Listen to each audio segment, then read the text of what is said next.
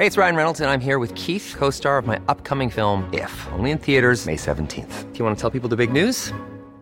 All right, I'll do. Sign up now and you'll get unlimited for $15 a month in six months of Paramount Plus Essential Plan on us. Mintmobile.com slash switch. Upfront payment of $45 equivalent to $15 per month. Unlimited over 40 gigabytes per month. Face lower speeds. Videos at 480p. Active Mint customers by 531.24 get six months of Paramount Plus Essential Plan. Auto renews after six months. Offer ends May 31st, 2024. Separate Paramount Plus registration required. Terms and conditions apply if rated PG. Noticias. ¿Qué tal? ¿Cómo le va? Estás a punto de escuchar Yo soy Javier Alatorre. las noticias con Javier Alatorre. La vamos a pasar muy bien. Comenzamos. compa, ¿qué le parece esa morra? La que anda bailando sola me gusta. y estamos eh, llegando al viernes con, con esta que es famosísima. Ella baila sola, así es que es una sugerencia para las preposadas. No, ya son las posadas, creo que ya. Bueno, pues en cualquier fecha del año es el argumento así.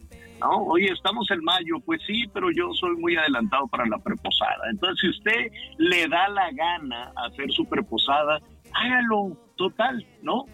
Este, no, usted pásesela bien, diviértase. Ya bastantes mortificaciones tenemos con los ingratos políticos como para todavía estarles dedicando nuestro tiempo libre.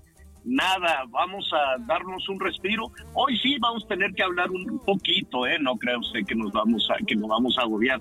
Vamos a hablar un poquito de ellos porque pues tienen que definir este quiénes son los que andan ahí concursando, eh, en fin, ¿no? Y, y ahí eh, se, se, se encaraman en, en nuestra en, en- nuestro tiempo en las en aquello a lo que le dedicamos este espacio para reflexión y demás como si realmente fueran importantes como si realmente fueran a significar una diferencia cuidado a significar una diferencia en este pues no sé, por lo menos en el futuro inmediato. Pero eso ya es otro. A ver, ya le empezamos a dedicar.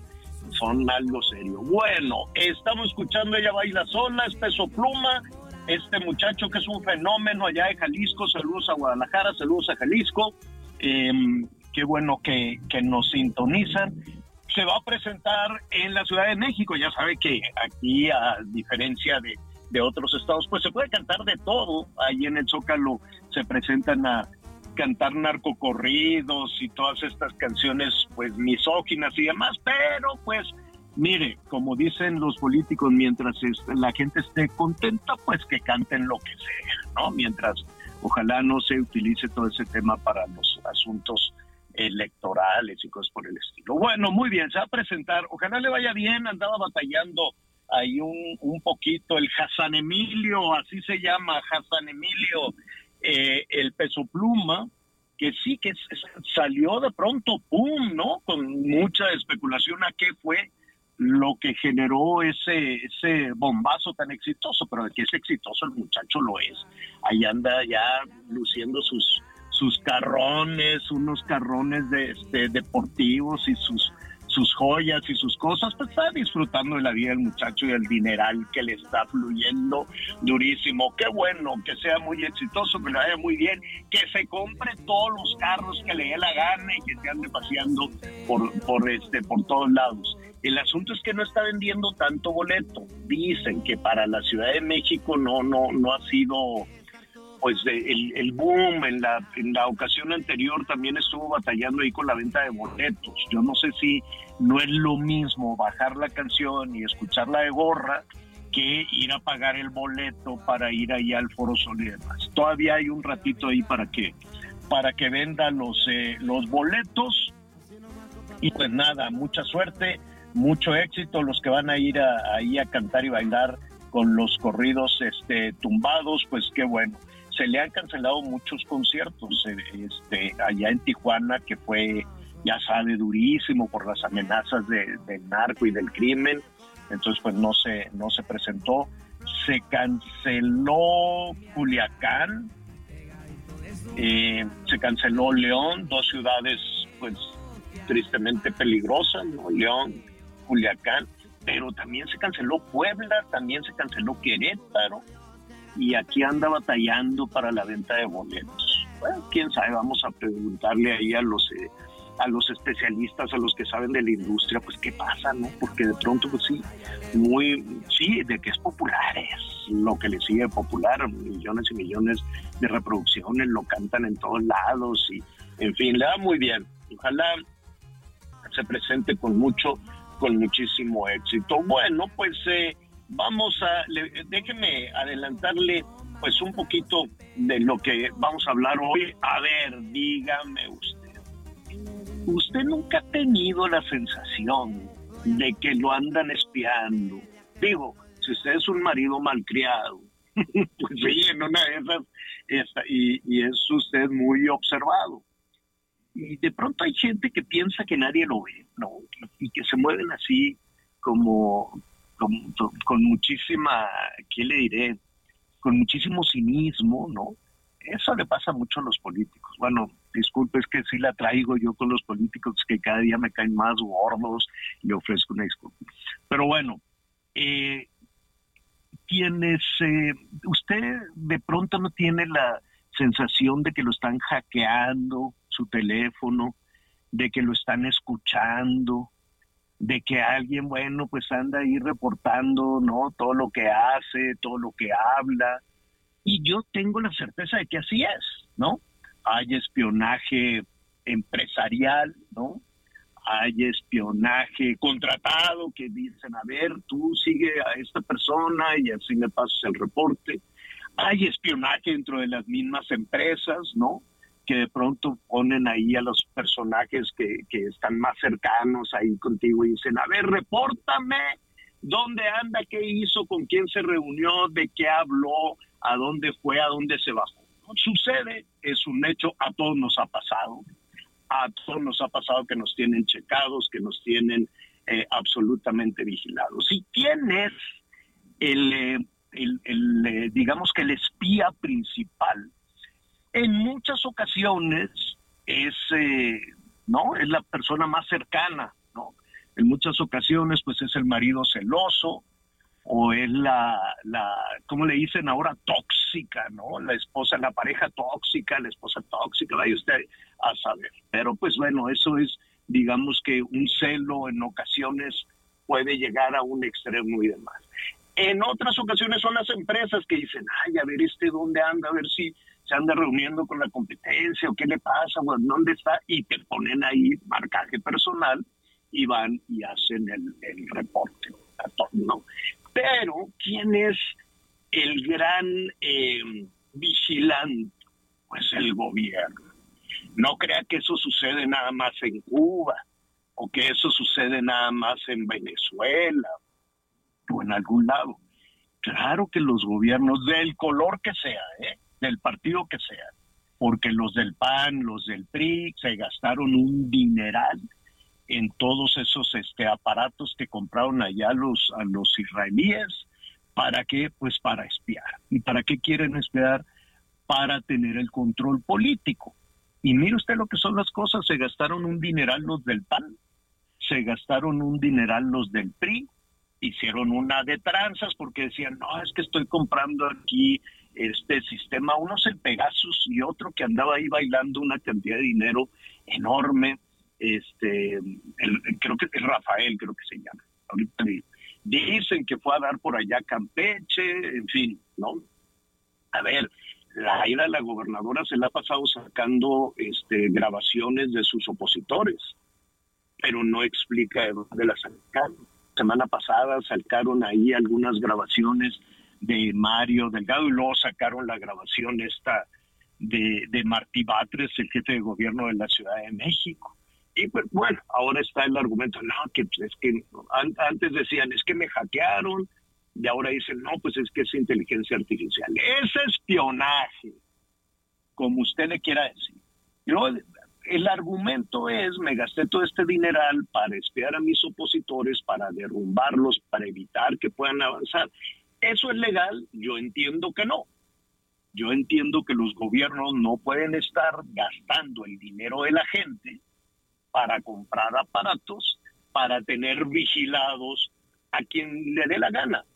a los opositores, a los políticos, pero también a los periodistas, pero también a los empresarios, para tener control. Ellos quieren saber qué está diciendo quién porque se sienten amenazados. Y uno pensaría que con eso pueden tener el control político como los rusos o como los cubanos, vaya usted a saber. Yo creo que en todo el mundo hay, hay espionaje.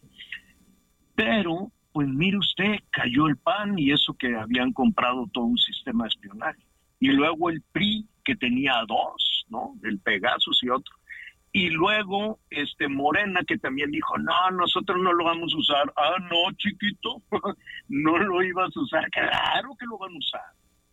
Y en este momento a todo lo que da con mayor potencia. ¿Por qué viene esto? Porque allá en los Estados Unidos, la Fiscalía de la Ciudad de México, que todos sabemos que no baila sola, como diría Peso Pluma, ¿no?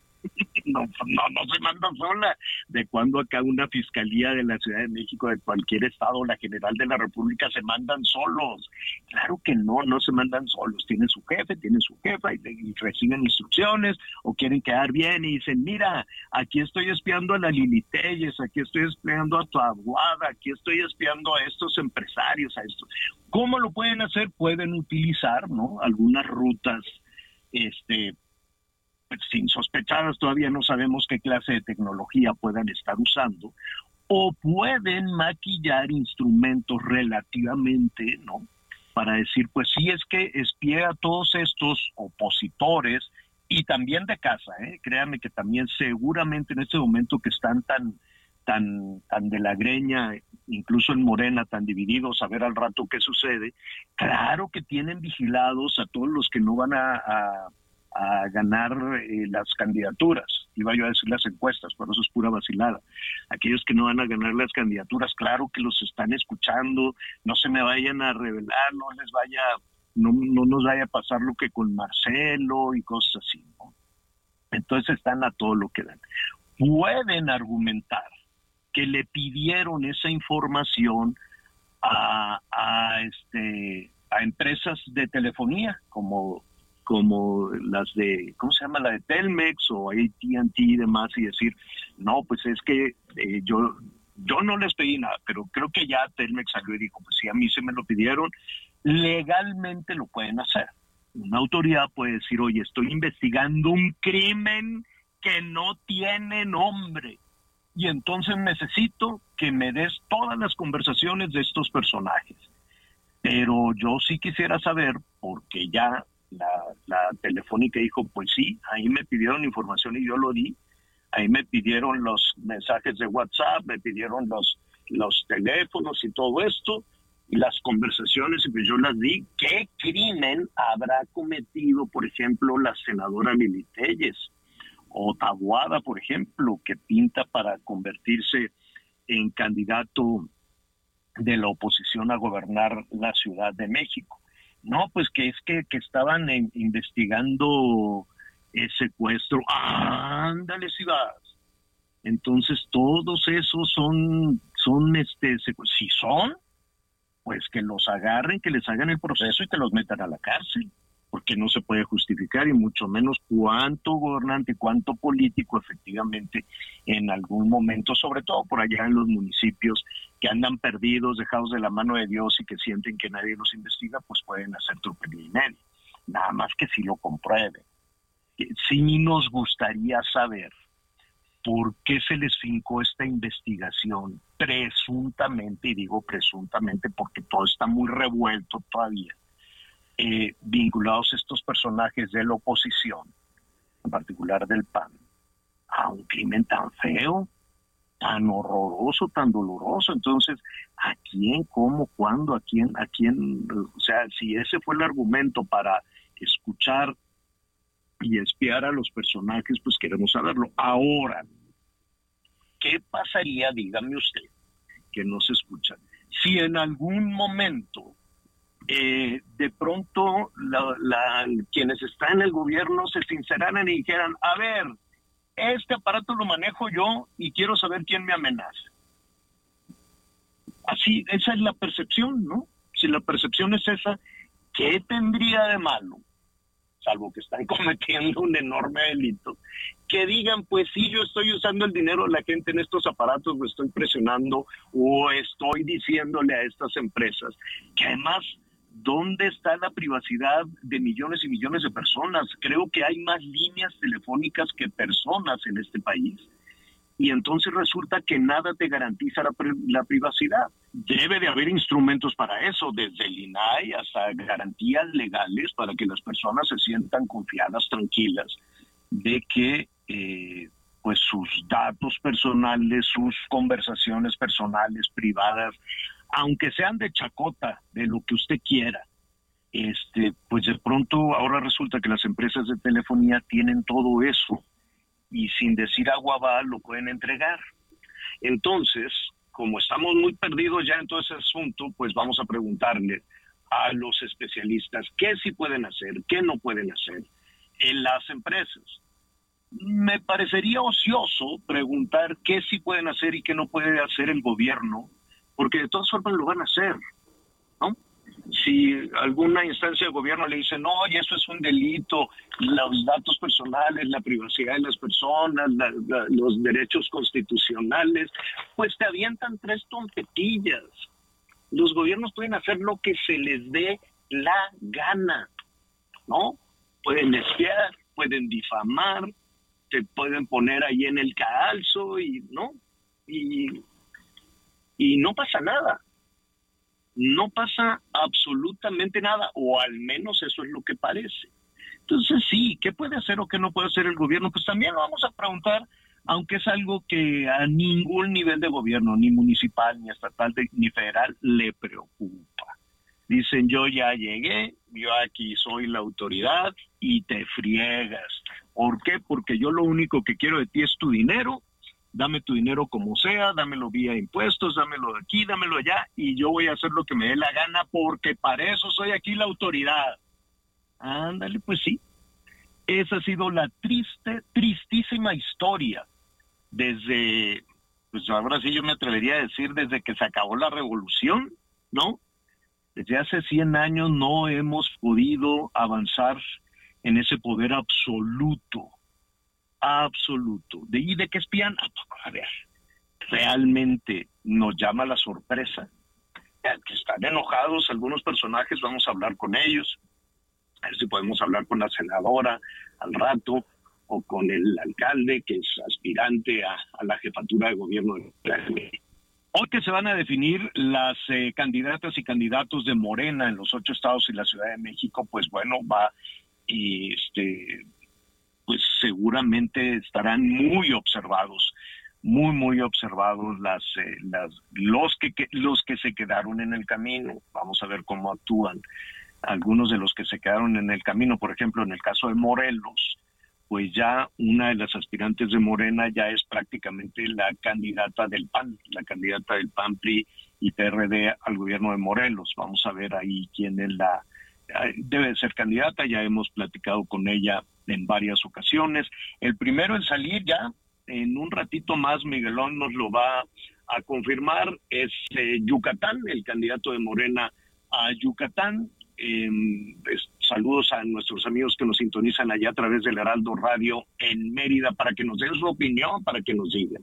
Y así, ¿no? Lo van a ir, este, yo creo que lo fueron eh, alargando como chicle, como chicle en calorón para que les rinda todo el día llamar la atención, ¿no? Entonces se van a, ir estado por estado, van a ir anunciando eh, Yucatán y luego van a anunciar, pues, no sé, creo que, déjeme decirle exactamente para no equivocarme, el orden en el que van a, en el que van a presentar eh, los eh, a las candidatas y candidatos. Entonces, miren, van a ser, ahorita le digo porque está muy largo esto, ah, pues, eh, pues no, bueno, pues a lo largo del día, Miguel Aquino ahorita nos va a decir, el primero es Yucatán, y así se van a ir estado por estado hasta terminar en la Ciudad de México. Eso lo van a hacer, si no me equivoco, pues en horas en horas de, la tarde.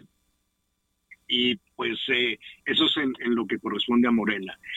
En la oposición, pues ya eh, dijeron Morelos, pero están que necesitan, oiga, una maquinita de toques. ¿Se acuerda de las maquinitas de toques esas de todo? Estaría muy bueno que se juntaran todos los líderes de oposición del PRI, del PAN, del PRD, la Xochitl y todos, y vamos a darles un, un, una con una maquinita de toques para para que se despabilen, ¿no? También hablando de las percepciones y demás, se sienten como, no sé, adormecidos o ojalá no se sientan derrotados, ojalá venga la competencia con el mismo entusiasmo que le jalan los de Morena, qué bueno, qué bueno que los de Morena le jalan también con muchísimo entusiasmo, dicen, pues ahora sí, dennos otra vez el chance, pues no lo logramos estos cinco años, pero van a ver, ¿no? Que pues, es un poco la esperanza, es lo que, lo que siempre mueve, ¿no? Nos creció la pobreza, nos creció la inseguridad, nos creció la corrupción, no logramos este, las metas, no tenemos educación, no tenemos salud, pero denme chance otra vez. Bueno, pues se, se agradece el, el entusiasmo. Eh, y en el tema de, de la oposición, francamente, pues no se les ve, ¿no? Todavía falta. Sí, todavía falta. Entonces, eh, ahí estaremos, ahí estaremos eh, pendientes, pendientes de, de informarles. Bueno, eh, atención, estaremos también con nuestros compañeros eh, corresponsales en Tabasco que están va subiendo y subiendo y nada, ni quien les eche un lazo, nosotros sí estamos pendientes de todas las inundaciones y de este frente frío el número 9 que ah, cuánta calamidad. Saludos allá nuestros amigos en Villahermosa que nos sintonizan, en Tuxtla Gutiérrez, Chiapas, gracias también. Y sí, los deslaves, las eh, las lluvias, los deslaves, las lluvias en en esa entidad que también están provocando, bueno, pues unas calamidades tremendas, terribles. Ahí estamos. ¿Y qué quiere que le diga Acapulco? ¿Qué, qué situación? Pues mire, en el terreno de las percepciones salió esta señora de protección civil a decir, no, pues ya no hay emergencia por lluvias ni nada.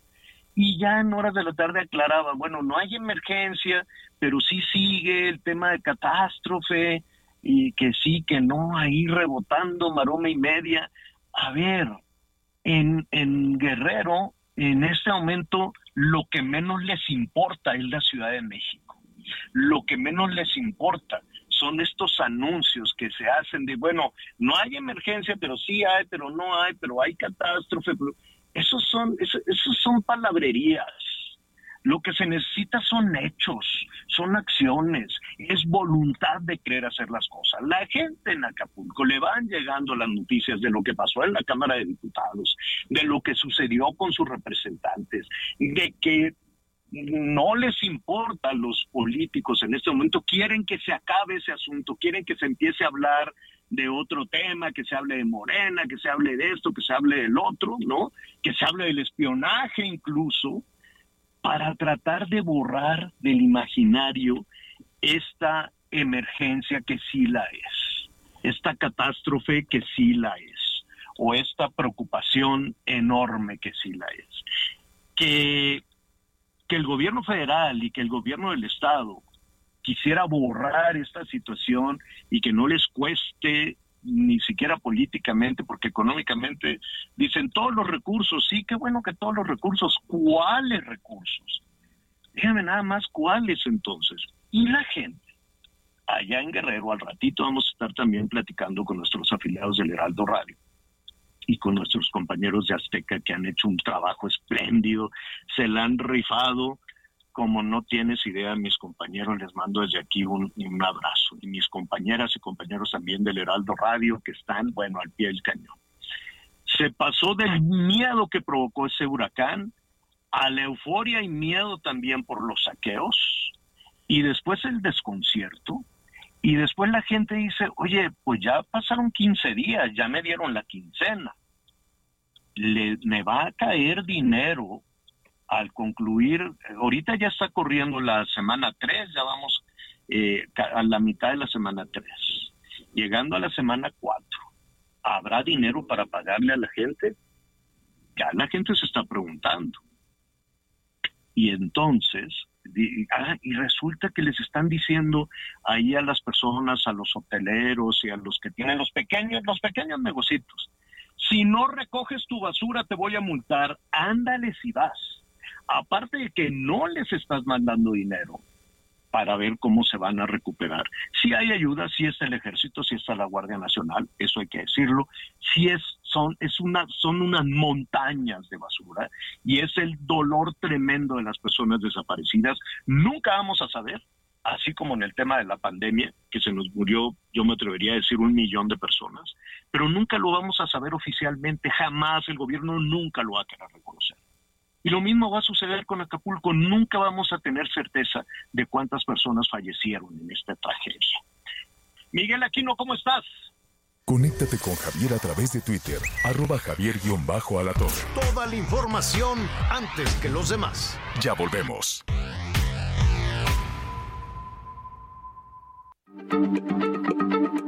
Heraldo Radio, la H se lee, se comparte, se ve y ahora también se escucha.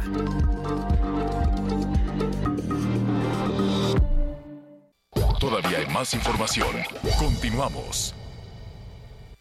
Vive un mes lleno de ofertas exclusivas y dinamismo con Ford Escape híbrida. Estrénala a 24 meses sin intereses más seguro promocional. Visita a tu distribuidor Ford más cercano. Consulta términos y condiciones en Ford.mx, vigencia del 1 al 30 de noviembre de 2023.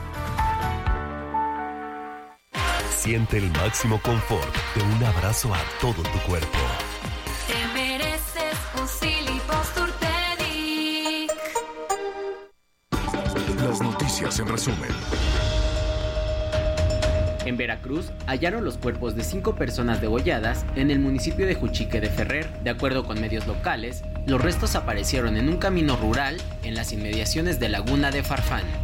La mañana de este viernes se reportó un ataque armado en el cuartel de la Fuerza Civil en Apodaca, en Nuevo León. Dos policías estatales resultaron heridos de impactos de bala y los responsables escaparon por la carretera Miguel Alemán rumbo al municipio de Marín el Instituto Nacional de Migración halló 123 migrantes en la parte trasera de un tráiler abandonado en Matehuala, San Luis Potosí. Entre los indocumentados había 34 menores de edad. Hoy el dólar se compra en 17 pesos con 23 centavos y se vende en 18 pesos con 28 centavos. Amigos de las noticias con Javier Alatorre, venimos a hablarles sobre Big Box Empresas, que es la solución que toda compañía necesita para resolver sus regalos este fin de año. Con más de mil experiencias en todo el país, Big Box ofrece la posibilidad de disfrutar de un momento único. Ponte en contacto con nuestros ejecutivos en bigbox.com.mx y regala experiencias. Continuamos con las noticias con Javier Alatorre.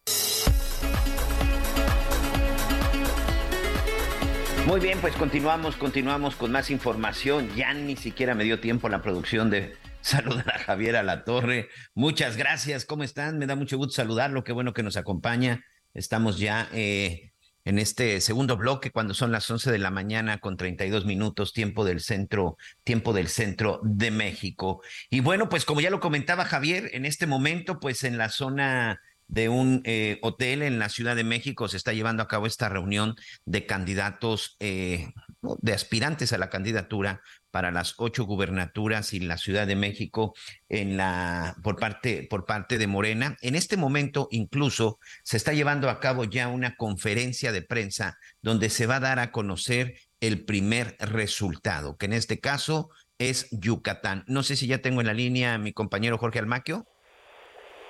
Jorge Almaquio está en el lugar, me parece que estás ahí en la conferencia, a ver si nos puedes ir comentando y sobre todo escuchar en vivo qué es lo que está sucediendo. Mi querido George, gusto saludarte. ¿Qué tal, Miguel? ¿Cómo te va? Muy buenos días a los amigos del auditorio. Efectivamente, estamos aquí, estamos más bien afuera del eh, Hotel Camino Real.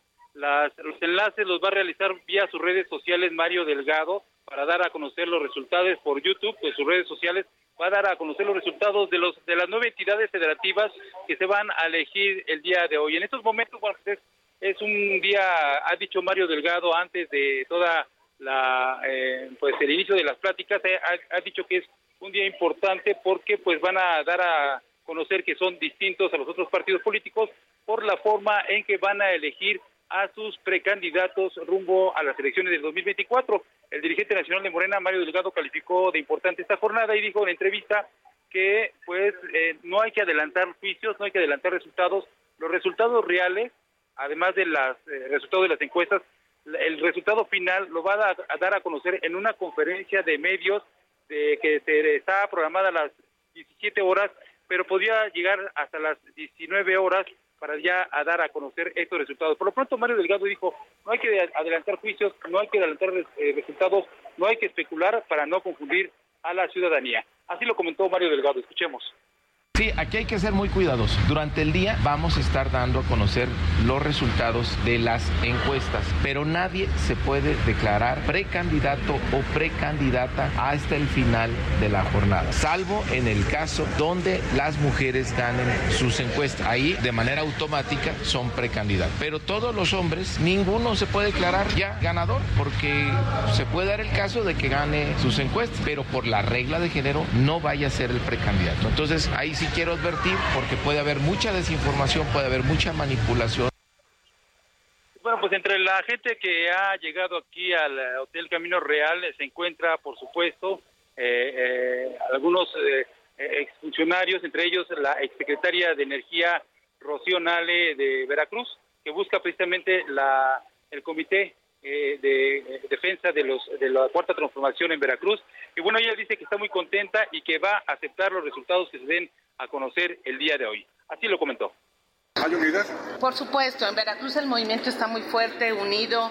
Esto es parte de la propia dinámica de nuestro movimiento. Yo estoy muy contenta con la metodología.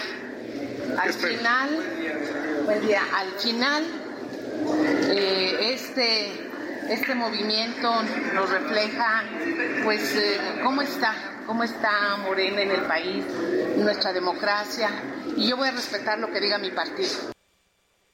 Bueno, Mario Delgado finalmente explicó que la dinámica de los encuentros consistirá en reunirse con los aspirantes por estado, empezando por orden alfabético de atrás para adelante, es decir, inició con Yucatán, eh, son los resultados que dará a conocer en unos minutos más Mario Delgado, y la última será pues la joya de la corona que es la Ciudad de México. Hay especulaciones en que ya hay un triunfador aquí en la capital del país, pero Mario Delgado, ya lo escuchamos, dijo hay que esperar a que se dé el resultado oficial después de las 17 horas. Por lo pronto, pues siguen llegando aquí, ha llegado, ha llegado hace unos momentos a reunirse con Mario Delgado y con la Comisión de Elecciones Rodrigo Abdalá, también Julio Huerta, los eh, aspirantes del Estado de Puebla. Se espera que en unos minutos más también aparezca por aquí en este corredor el todavía coordinador de Morena en la Cámara de Diputados, Ignacio Mier Velasco, que es uno de los participantes. Y bueno, pues estaremos al pendiente, eh, Miguel, de todos los resultados que se den a conocer y por supuesto también de las entrevistas que se den con respecto a este, este proceso interno del partido Morena. Por lo pronto, Miguel, el reporte que les tengo.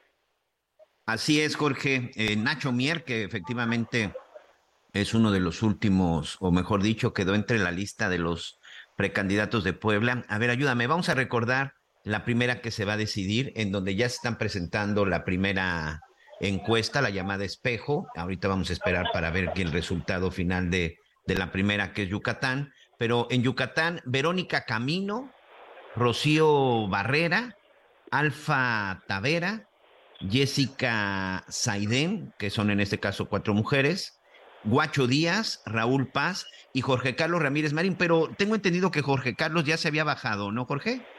Sí, también tengo este conocimiento que Jorge Carlos ya, había, ya se había bajado, que había aceptado el cambio del PRI al Partido Verde Ecologista y participa, participaría en este proceso interno, pero definió finalmente que no estaría presente en las encuestas que realizó eh, Morena. Y cabe aclarar también, Miguel, un punto muy importante que es el hecho de la regla de equidad de género y eso va a ser lo que determine precisamente quiénes van a ser los candidatos, porque, bueno, pues aunque un hombre haya ganado eh, eh, la encuesta, haya estado entre las, en primer lugar de las preferencias, pues a final de cuentas el criterio de la equidad de género es el que va a determinar cuál eh, va a ser el aspirante a pues encabezar los comités estatales y, y, bueno pues esto lo darán a conocer precisamente después de las 17 horas Miguel también aquí hay otra parte interesante. Este, me parece que precisamente Yucatán es el único estado que quedaría fuera de esta cuestión de paridad de género, eh, al menos eso es en lo que se había quedado. Me parece que sí tenían que ser cuatro y cuatro, pero Yucatán, pues literal, ahí parece que sí sería un volado. ¿O cómo quedó ahí?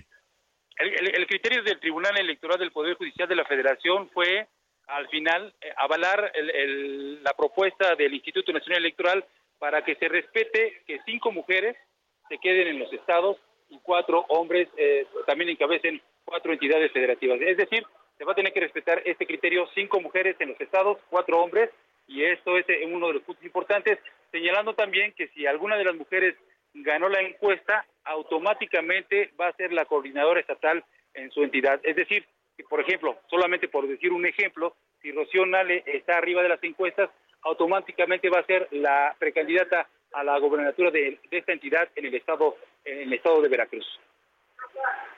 Fíjate que aquí están dando a conocer, sé que tú estás este, danos este reporte, eh, me imagino que también por ahí lo estás escuchando, pero en las primeras encuestas, los primeros resultados que está dando a conocer en este momento Morena, Guacho Díaz Mena es el que aparece como mejor posicionado en conocimiento y también sobre todo en una, eh, pues una perspectiva positiva, o sea, la gente no lo ve, no lo ve mal y lo comparan ahí incluso con otros candidatos y por lo pronto Guacho Díaz Mena eh, es uno de los personajes de Morena o en este caso uno de los aspirantes de Morena que hasta el momento pues estaría encabezando en el estado en el estado de Yucatán. A ver, considera buen candidato para gobernador al estado de Yucatán el porcentaje dice el 42% dice que sí. Y en segundo lugar, Verónica Camino Farjat. Pues por lo menos de inicio, en Yucatán podríamos decirlo, vamos a decir ganador de la encuesta y no todavía este, ¿cómo, cómo, cuál, es, ¿Cuál va a ser el cargo? El responsable de, de la cuarta transformación, este, ¿cómo, ¿cuál es el cargo, este, Jorge? son coordinadores de los eh, estatales de los comités en defensa de la cuarta transformación. Como sucedió con Claudio, con Claudio Sheinbaum, que la, la nombraron coordinadora nacional de los comités de la cuarta transformación, aunque en realidad pues ya serían precandidatos. Precandidatos, sí, porque está muy largo y muy chorero eso, pero bueno, Guacho Díaz Mena por lo pronto es el que aparecería en primer lugar, amigos, en el estado de Yucatán, por supuesto, por supuesto, hablando de los candidatos de Morena y con una, con una diferencia bastante importante. Por ejemplo, aquí opinión positiva, Guacho Díaz Mena 46.5% tiene de porcentaje y quien quedaría en segundo lugar sería Verónica Camino Farjat con el 12.2. Pues me parece que por lo menos en la encuesta, en la primera encuesta que es Yucatán, el ganador de la encuesta, que es muy importante lo que nos acabas de decir, mi estimado Jorge Almaquio, pues sería Guacho Díaz Mena, pero pues todavía no está todo, todavía no está confirmado ni cantado todo, ¿no? Hay que definir, por supuesto, la, cuestión de la regla de equidad de género. Si Morena decide o determina que Yucatán eh, vaya una mujer, entonces la que sería la ganadora sería Verónica Camino. Pero si no, entonces eh, tomaría el lugar eh, el Guacho Mena, él sería el precandidato a la gobernatura de Yucatán para el 2024. Reiterando, pues, reiteramos y es importante que lo sepa la gente que se va a aplicar la regla de equidad de género en donde cinco mujeres encabezarán cinco entidades. Miguel. Sí, me parece que sí, porque eso, eh, aunque se trate de aclarar, me parece que va a generar mucha confusión, porque bueno, la gente lo que está viendo son esos resultados y todavía pues mucha gente sigue sin entender o comprender este asunto, este asunto de género. Pero bueno, pues ahí está la primera. Me parece que la siguiente sería Morelos, ¿verdad? ¿Tienes por ahí la lista de los horarios? Si no me equivoco, es Veracruz. Veracruz. Eh, Veracruz. ah, Rocío Nale, que es una de las más fuertes, ¿no?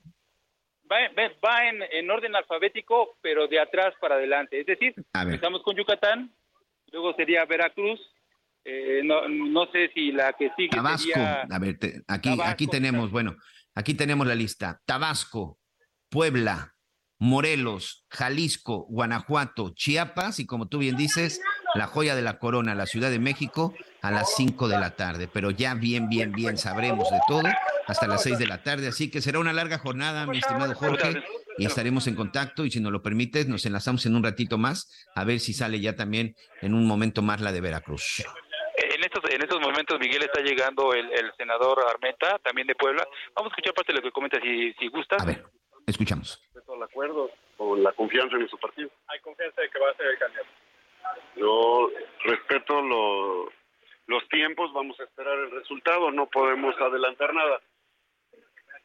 No podemos adelantar nada, estamos en, espera, estoy llegando para la, la reunión de las 12. Me da mucho gusto ¿Está saludarles. confiado usted en que pueda ganar? Yo creo en Dios, creo en los poblanos y creo en la democracia. Bueno, ya escuchamos Miguel, eh, el, eh, senador. Muy alineados todos, ¿no, Jorge? Muy alineados todos los aspirantes. Eh, perdón, no te escuché, Miguel. Muy alineados, muy alineados, porque prácticamente todos han traído el mismo, el mismo discurso, nadie se ha adelantado y hasta ahorita todos han dicho que van a respetar el resultado de la encuesta, porque también se ha dicho mucho al respecto sobre si después de los resultados de hoy se podría dar pues una ruptura o una salida masiva, aunque seguramente más de uno pues no va a quedar muy contento con el resultado. Se- Seguramente, Miguel, pero también hay que decirlo, en- al firmar la participación en este proceso interno, todos los eh, aspirantes, todos los que se registraron, eh, aceptaron los- las condiciones y una de ellas es precisamente aceptar el método y aceptar los resultados. Es decir, todo lo que se- hemos estado comentando, lo de registro, lo de las encuestas espejo, lo de la regla de equidad de género, fueron aceptados en su momento por cada uno de ellos, fueron, firmaron lo que se dio también a nivel nacional, donde Marcelo Ebrard pues firmó esos acuerdos, pero bueno, se supone que deben de respetar y han dicho, así como lo has escuchado, lo escuchaste con el senador Alejandro Armenta, pues eh, van a respetar los resultados, están muy contentos, están muy confiados y también han aceptado el método para elegir a los eh, eh, precandidatos a las gubernaturas en nueve entidades federativas, Miguel. Entonces, vamos a ver si lo respetan, si no hay Sí. alguna queja al final y si también ¿no? se mantiene la unidad al interior de Morena con todos con todos estos aspirantes que bueno participan en este proceso interno. Pues te dejamos chambear, mi querido Jorge. En, unos, en un momento más regresamos contigo. Ya escuchamos entonces la primera. Por lo pronto, en Yucatán, Guacho Díaz Mena es el que sale con mejor resultado en la encuesta. No significa que ya sea el precandidato de Morena para el gobierno de Yucatán. Jorge Almaquio, amigo, en un momento regreso contigo. Seguimos al pendiente, Miguel, hasta luego. Muchas gracias. Ahí tiene usted a Jorge Almaquio y todo un equipo de reporteros especialistas del Heraldo Radio, del Heraldo de México, Heraldo Media Group. Así que a través de la radio, a través de la televisión, en las tres diferentes redes sociales, ahí le vamos a estar dando por lo pronto. Y ahorita completamente en vivo, ¿ya lo escuchó? Guacho Díaz Mena, él será por lo menos en este momento, el ganador de la encuesta, pero sí es muy importante por la cuestión de género esperar. Ahorita, bueno, escuchábamos ya lo que decía que llegó Nacho Mier, llegó Alejandro Armenta. En Puebla está Olivia Salomón, Claudia Rivera y Lisette Sánchez. Son tres mujeres y cuatro hombres. El diputado Nacho Mier, y todavía senador Alejandro Armenta, Julio Huerta y Rodrigo Abdalá D'Artigues. Pero bueno, vamos a esperar. Veracruz también interesante. Por ahí está Rocío Nales. Si no me equivoco, si en la encuesta resulta ganadora una mujer, esa definitivamente sí se queda. En donde está la incertidumbre es en la cuestión, en la cuestión de los varones. Pero bueno, vamos a esperar y vamos a seguir con más información al respecto. Por lo pronto, este, déjeme ir a Tabasco. Tabasco, por cierto, que también va a renovar gobernador el próximo año y que de pronto, bueno, pues nos quedamos un poco fuera de lo que ha sucedido en otros estados después de la gran tragedia que ocurre y que sigue viviendo lamentablemente el estado de Guerrero, en especial nuestros amigos de Acapulco, de la zona de Coyuca, de Coyuca de Benítez, pero Tabasco, Tabasco también la ha padecido con el agua, Tabasco también está sufriendo en este momento inundaciones y algunas afectaciones. Y déjeme saludar a nuestro compañero corresponsal del Heraldo Radio en esta zona, Armando de la Rosa. Armando, ustedes también, vaya que han estado batallando con estas cuestiones del clima. ¿Cómo está, señor? ¿Sí está Armando? Ok, vamos a tratar de recuperar ahí a nuestro compañero Armando, Armando de la Rosa. El río Sumacinta, este río tan importante, además de que, bueno, pues en una temporada que usted lo puede visitar, es la verdad que también es un, un espectáculo maravilloso. Bueno, este, este ha presentado ya un incremento en sus niveles, eh, en sus niveles normales, más allá de medio metro, lo que por supuesto pues ya afecta y ya empieza a presentar algunos desbordamientos y provoca también inundaciones en algunos puntos. El problema de toda la vida, amigos, y no solo en Tabasco, como sucede en muchas partes del país, los asentamientos irregulares, los asentamientos que fueron permitidos por omisión, por corrupción, por lo que usted quiera, por parte de las autoridades en el presente y en el pasado, pues provocan que muchas viviendas estén en riesgo porque no se respetan estas distancias en las cuales se debe de construir o debe de haber un asentamiento cerca del cauce, cerca del cauce de un río. Y es ahí precisamente donde se registran los mayores problemas. Armando de la Rosa, ya te recuperamos, amigo. ¿Cómo estás? Lo menciona, pues, pues aquí en Tabasco, pues la alerta continúa debido a que las lluvias generadas por el Frente Frío número 8, pues provocaron el aumento en el nivel de los ríos y esto, pues bueno, pues generó que el río Usumacinta que viene desde Guatemala, que viene desde Chiapas hacia la zona de Tabasco, pues subió bastante, bastante de nivel y ya se encuentra eh, 50 centímetros arriba de su nivel de desbordamiento, por lo cual, pues bueno, pues las autoridades están en alerta ante esta situación y ya el río comenzó a desbordarse en algunas zonas del municipio eh, de Tenosique, el cual, pues bueno, pues es un municipio eh, que se encuentra en la frontera de Tabasco y Guatemala, ya ahí, pues bueno, pues ya hay varias, eh, hay una colonia inundada, hay varias familias desalojadas y pues bueno, pues la alerta prevalece ya que lo que señalan las autoridades es que el río Usumacinta, como es el más caudaloso del país y uno también de los más largos, eh, pues todavía genera a lo largo de los próximos días en otros municipios de Tabasco, ya que pues, bueno, pues la corriente viene eh, y pues todavía se espera que sigan habiendo afectaciones eh, por parte de este río en otras comunidades del estado. Por otros municipios de Tenosique ya se vio afectado precisamente por la creciente del río Sumacinta, el cual ya está 50 centímetros arriba de su nivel de desbordamiento, entonces pues esto pone en alerta a los municipios de Emiliano Zapata, Conuta y el municipio de el municipio de Centro de Alerta aún mayor porque eh, ahí desembocan eh, los ríos Grijalba, Sumacinta y pues bueno, pues obviamente para la, alerta para el municipio de Centla es aún mayor. Además también el río Sumacinta pues está trayendo eh, consigo otro problema eh, bastante grave y es que como en esta zona en Centla se juntan los los ríos Grijalba y Usumacinta, obviamente esto genera también que el río Usumacinta, el río Grijalba que pasa por la ciudad de Villahermosa aumente también eh, su nivel eh, sistemáticamente y pues bueno pues esto está eh, pues provocando muchos problemas porque al menos aquí en la ciudad de Villahermosa la creciente también del otro río del río Grijalba que pasa por la ciudad de Villahermosa pues tiene en alerta a los vecinos de la colonia Gaviotas donde se registró el deslave de varias casas. El río empezó a erosionar varias casas y pues ya hay algunas casas que han caído al agua. Muchos videos se han vuelto virales de la caída de estas viviendas aquí en Villahermosa al río Grijalba y pues las autoridades tratan de colocar costales en las orillas de este río para frenar la erosión en la colonia Gaviota Sur y pues todavía la alerta y por si fuera poco, pues espera ya también la llegada de otro frente frío, el frente frío número 9 para el fin de semana, y ya al día de hoy eh, Protección Civil de Tabasco está alertando a la población de permanecer en alerta por el aumento en el nivel de los ríos. Los ríos están muy llenos ahora con la llegada del frente frío número 9 la situación podría eh, debido a que el nivel de los ríos, como ya lo mencionábamos, está muy alto. ¿no? El río Busumacinta está arriba de su el río de Jalba pues está también bastante elevado y pues bueno pues por ello la, situación aquí está bastante tensa la gente está un poco nerviosa por la situación de estos dos ríos el río Usumacinta principalmente y también el río Grijalba que pues está provocando ya problemas en la ciudad de Villahermosa con esta erosión y la caída de casas este es el muy bien, bueno, pues ahí, ahí, este, de pronto teníamos ahí un problemitas para escuchar a Armando, pero está, está claro que hay una emergencia y sobre todo, Armando de la Rosa, hay que estar alerta y el llamado siempre, por favor, amigos, hay que atender a los avisos de protección civil, hay que atender, por favor, el llamado de las autoridades.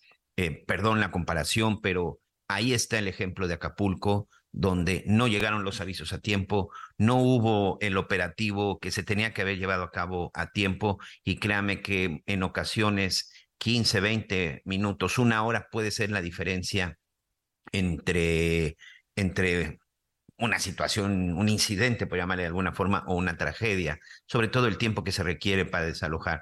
Y por supuesto, en estos casos siempre la recomendación, pues tener a la mano la información más importante, los papeles, los documentos, pero En verdad, hay que hacer caso a las autoridades, hay que estar muy pendientes de toda la información para tomar las medidas necesarias en el momento oportuno. También vamos a enlazarnos en un rato más con nuestra gente y nuestros amigos en el estado de Chiapas. Chiapas que también ha estado batallando con estos temas debido al frente frío, también ha provocado una caída importante de agua. En algunos lugares también se han presentado ya desbordamientos y sobre todo el incremento de los cauces de algunos, de algunos ríos, de algunas lagunas, lo que también está representando un serio problema, pero regresamos con el mismo asunto. Ahí sobre todo en Chiapas lo que se ha presentado, no en esta ocasión y esperemos que no sea el caso, pero ya en otras ocasiones, ha sido una cuestión de deslades. Así que por favor vamos a estar muy pendientes. Abrazo para todos nuestros amigos en la zona de Chiapas, en la zona de Tabasco, Campeche también por ahí ha estado batallando, pero bueno, vamos a seguir muy pendientes. Por lo pronto,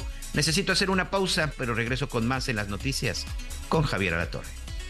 Aprovecha un mes lleno de ofertas exclusivas y experiencias únicas con Ford Territory. Estrénala a 24 meses con tasa de 9.99% y seguro sin costo. Visita a tu distribuidor Ford más cercano. Consulta términos y condiciones en Ford.mx, vigencia del 1 al 30 de noviembre de 2023.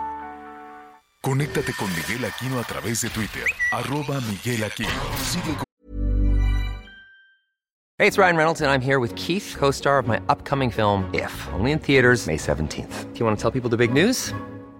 All right, I'll do it. Sign up now and you'll get unlimited for $15 a month in six months of Paramount Plus Essential Plan on us. Mintmobile.com slash switch. Upfront payment of $45 equivalent to $15 per month. Unlimited over 40 gigabytes per month. Face lower speeds. Videos at 480p. Active Mint customers by 531.24 get six months of Paramount Plus Essential Plan. Auto renews after six months. Offer ends May 31st, 2024. Separate Paramount Plus registration required. Terms and conditions apply if rated PG.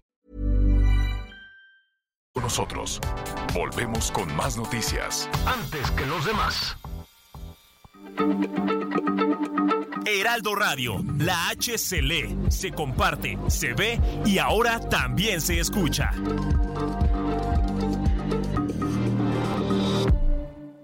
Todavía hay más información. Continuamos. Vive un mes lleno de ofertas exclusivas y dinamismo con Ford Escape híbrida. Estrénala a 24 meses sin intereses más seguro promocional.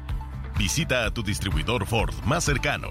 Consulta términos y condiciones en Ford.mx, vigencia del 1 al 30 de noviembre de 2023.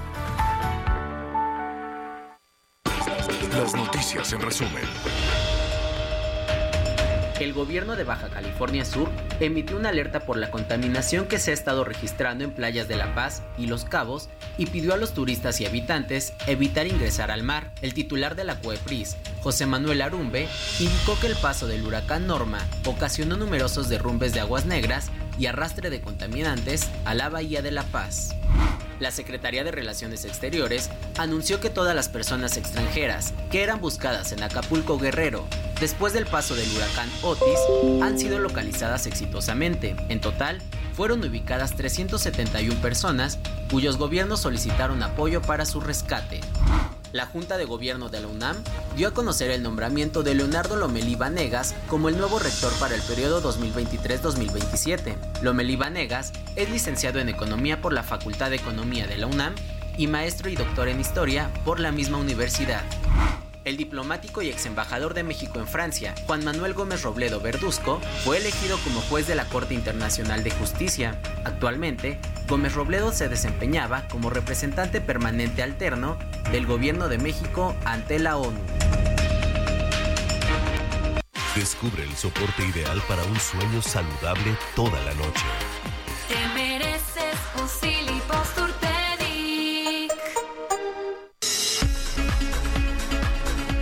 Muy bien, continuamos, continuamos con más información. Gracias a todos nuestros amigos por sus comentarios.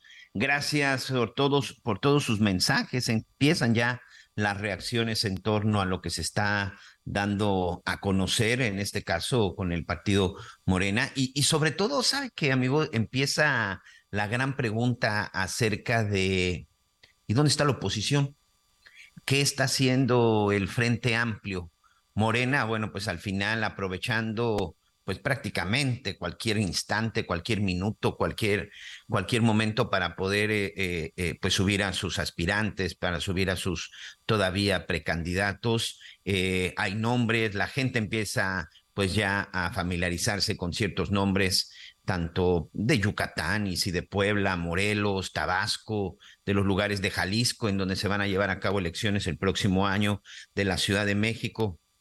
¿Y la oposición? ¿Qué pasa con la oposición? A excepción de la Ciudad de México, en donde pues aquí sí ya se escuchan nombres de los aspirantes de, de, ambos grupos, tanto de Morena como del Frente Amplio, pero no sé usted qué opine, pero me parece que en la mayoría de los estados, bueno, por lo menos en el resto de los estados en donde se van a llevar a cabo también elecciones para gobernador, pues el Frente Amplio pues sigue dormido en sus laureles, o al menos esa es la percepción de muchos de nuestros amigos. Yo le agradezco sus mensajes, ya lo sabe, en el 55 14 90 40 12. 55 14 90 40 12. En unos minutos más vamos a leer algunos comentarios. Por supuesto que todavía siguen las preguntas acerca de toda la gente que quiere ayudar a nuestros amigos, a nuestros hermanos en el estado de Guerrero, en la zona en la zona de Acapulco. Pero bueno, seguimos con estos temas y como ya le decía, sobre todo mucha reacción. Ya escuchamos en la primera en la primera intervención en la primera salida a medios por parte de los dirigentes de Morena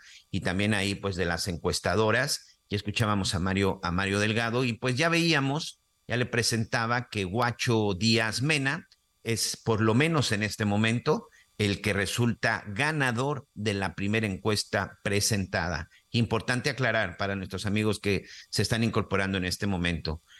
Este resultado no significa que él ya sea el precandidato de acuerdo a lo que explicaba el propio Mario Delgado. Se va a definir, sobre todo en las encuestas donde haya resultado ganador un varón, hasta el final se va a decidir si se queda o es sustituido por una mujer, que en este caso sería el segundo lugar y que en el caso de Yucatán está Verónica Camino. Pero bueno, eso lo tenemos que esperar. ¿Por qué?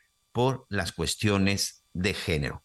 Recordemos que de acuerdo con la ley, y aquí nos lo explicaba también nuestro, y nos lo recordaba Jorge Almaquio, cinco mujeres y cuatro hombres son los que se deben de, son las, son los, el número de candidatos que se tienen que decidir y definir por cada uno de los partidos. Así que vamos a ir esperando. Pero por lo pronto vamos a ver cómo están las cosas en Yucatán. Ya escuchamos a Guacho, Guacho Díaz Mena como el primer ganador, pero ¿quién es? y ya decíamos de la oposición. Bueno, me parece que en Yucatán también ahí ya está un poco claro, si no es que muy claro, mi estimado Herbert Escalaneta, ya queda un poco más claro quién podría ir por el Frente Amplio. ¿Cómo estás? Y un gusto saludarte a todos nuestros amigos hasta la zona de Yucatán.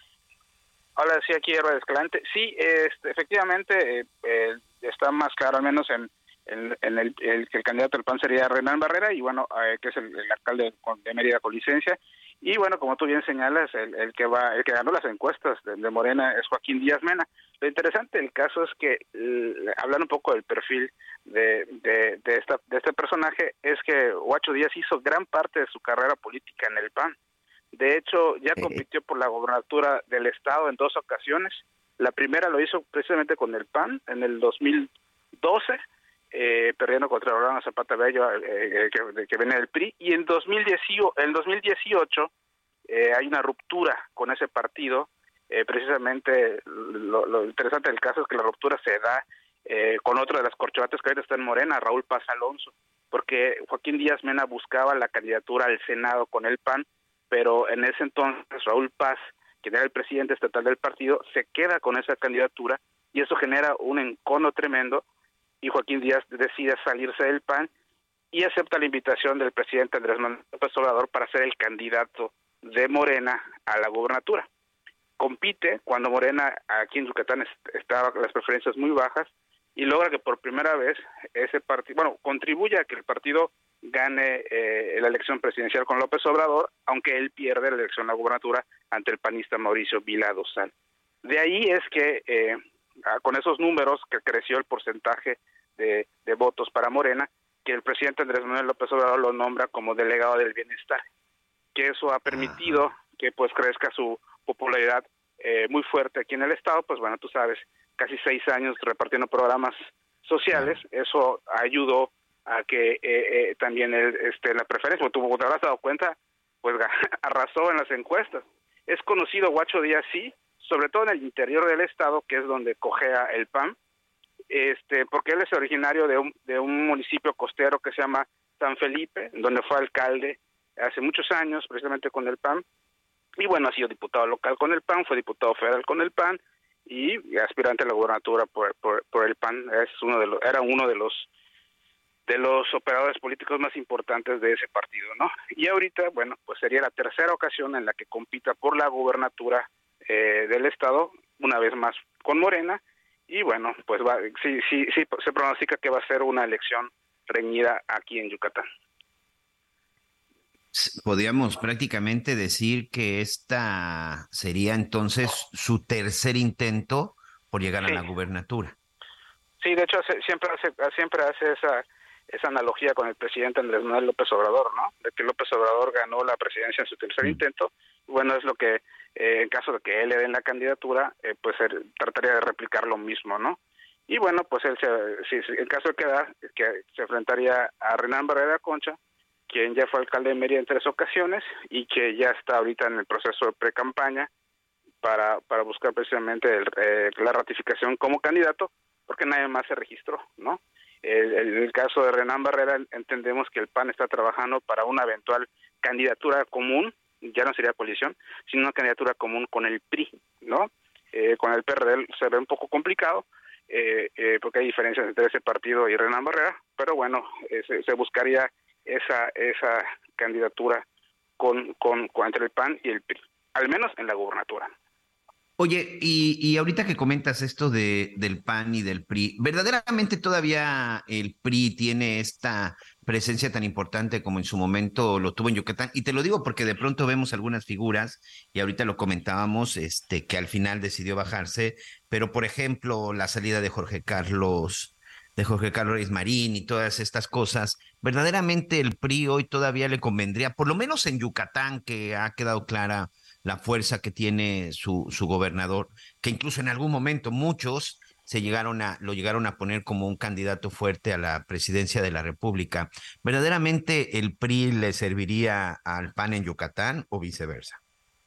Pues mira, en Yucatán hay 106 municipios. De los 106, el PAN gobierna en 42 y el PRI gobierna en 41. Es decir, tiene una fuerte presencia, al menos en el interior del, estado, y, y, gobierna en, en, municipios importantes, ¿no? Eh, los más grandes los gobierna el PAN, pero el PRI sí tiene sí tiene presencia en otros municipios. Y para que te des una idea, Morena solo, si no me equivoco, Morena solo gobierna en tres municipios, tres o seis municipios, no, como en tres municipios.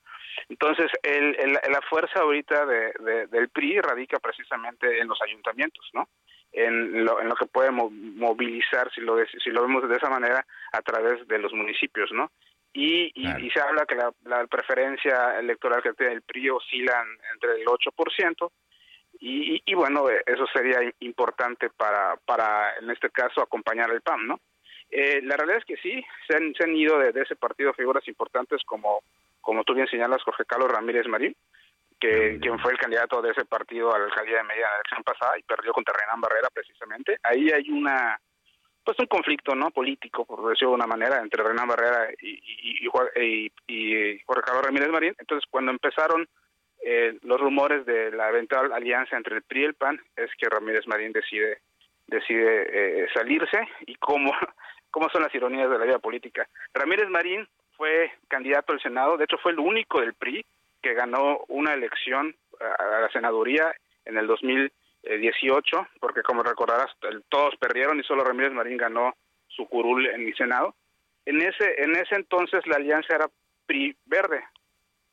Entonces, ahora que el verde es aliado de la, de la 4T, eh, él podría reelegirse, porque al final de cuentas fue candidato también el verde. Entonces, todo apunta que esa sería la, jugada política de Ramírez Marín, que se reelija, pero ahora con el verde.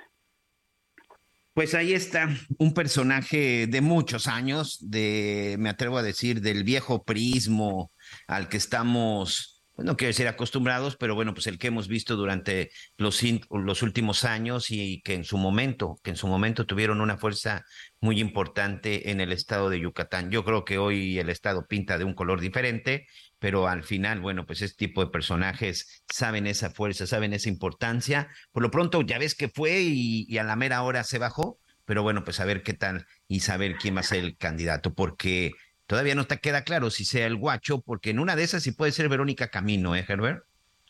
Sí, de hecho ahí también hay, hay una, muy interesante porque se bajó muy rápido en Ramírez Marín. Y supongo que sabía cómo iban las preferencias con, Guacho y porque también se, se, sabe en el mundo político de aquí de Yucatán, en el ámbito político, perdón, de que no hay una buena relación entre Ramírez Marín y Verónica Camino, quienes, curiosamente, fueron fueron el fueron el, candidatos en, del, del PRI, del Verde, al Senado, o sea, es, decir, de fórmula, pues Ramírez Marín y Verónica Camino llegaron al Senado en fórmula cuando eran candidatos del PRI.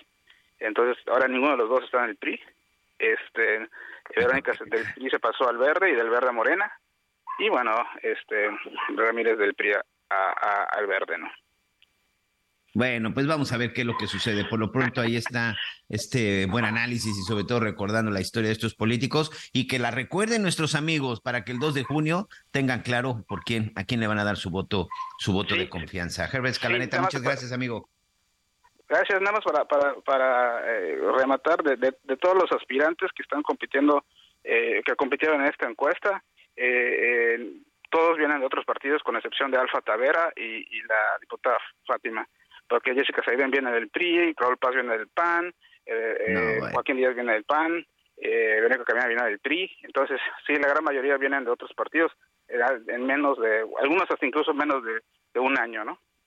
El chapulineo por todos lados. Y si nos ponemos a revisar cada uno de los estados, créeme que es una situación, créeme que es una situación muy similar. Pero ahí está la de Morelos, que ayer estaba renunciando de Morena y que ya la estaban recibiendo en el frente, en el frente amplio, la senadora Ampres Lucy. Ayer, ayer estaba renunciando o antier, y ya muchos aseguran que ella será la candidata para el estado de Morelos. Pero bueno, lamentablemente lo permite la ley y lamentablemente son los políticos que son los políticos que todavía tenemos. Pero bueno, está en nuestras manos el próximo 2 de junio que las cosas sean completamente diferentes. Muchas gracias y un saludo a todos nuestros amigos en la bella en la bella Yucatán, en el hermoso, en este hermoso estado y en la capital de Mérida. Gracias, amigo. Gracias, saludo a todas y a todos. Interesante este, este último dato que nos da nuestro compañero corresponsal, en el sentido de que de los seis, de los seis aspirantes o suspirantes de Morena al estado de Yucatán, bueno, pues cuántos son, ¿cómo les dicen en el, en el argot político? Chapulines, ¿no? Este, cuatro son chapulines que vienen de, que vienen de otros partidos, pero es de los dos lados, ¿eh? Ya le decía también el caso, el caso de Morelos. Bueno, el día de ayer salió una publicación en los Estados Unidos que evidentemente tuvo un efecto en la, eh, en nuestro país, en México. Es un reportaje que publicó el The New York Times, pues un periódico influyente, un periódico con una presencia importante no solo en la Unión Americana, sino me atrevo a decir que a, a nivel mundial.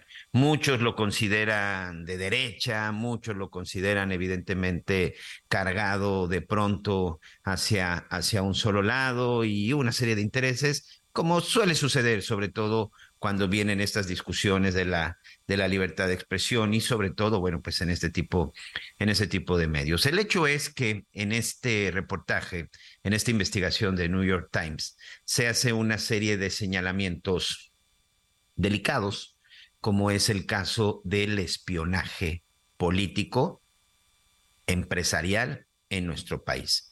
De acuerdo con esta investigación, la Fiscalía General de la Ciudad de México habría solicitado específicamente a Telmex, a Teléfonos de México de Carlos, de Carlos Slim, una serie de información de algunos personajes desde el 2021 como Lili Telles, la senadora que en algún momento este, fue, pues no aspirante, pero pues sí se comentaba que podría ser una candidata la presidencia de la República y que al final, bueno, pues no, no, no fue así, este, porque no le gustó la forma en la que se iba a llevar a cabo la elección del candidato. Alexandra Rojo de la Vega, Higinio Martínez y Horacio Duarte, que esto sí me llamó mucho la atención, porque pues estos dos son de Morena, usted muy bien los conoce, estos dos personajes y sobre todo que con una influencia muy importante de Morena en la zona, en la zona del Estado de México, pues resulta que también estaban entre los personajes que supuestamente estaban siendo investigados, que supuestamente estaban siendo espiados, de acuerdo con el reportaje de, The New York Times.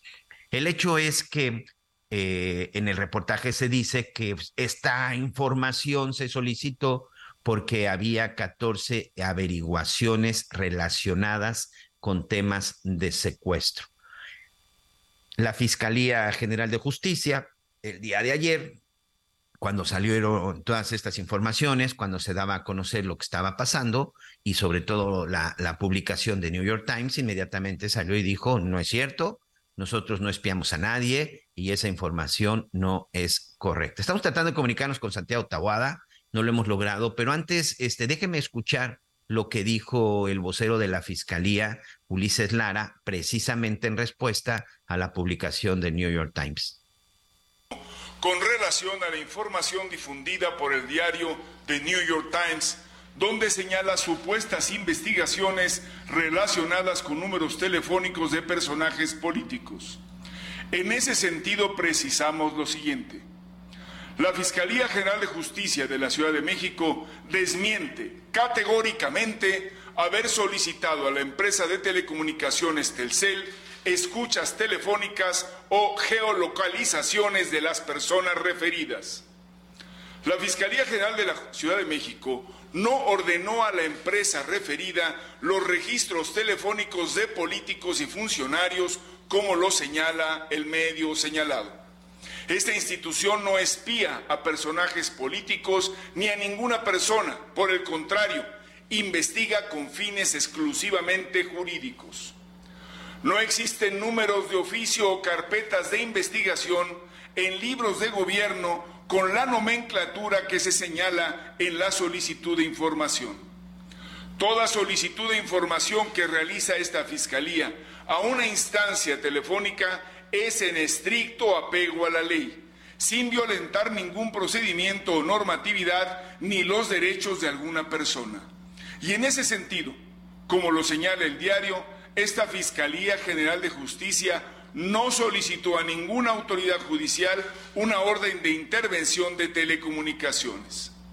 Dado lo anterior, se aducirá que la supuesta documentación con la cual se solicitó la información referida a la compañía telefónica es falsa, por lo que se dio vista a la Fiscalía para la investigación de delitos cometidos por servidores públicos para que se lleve a cabo una investigación a fondo para conocer el origen de los supuestos documentos.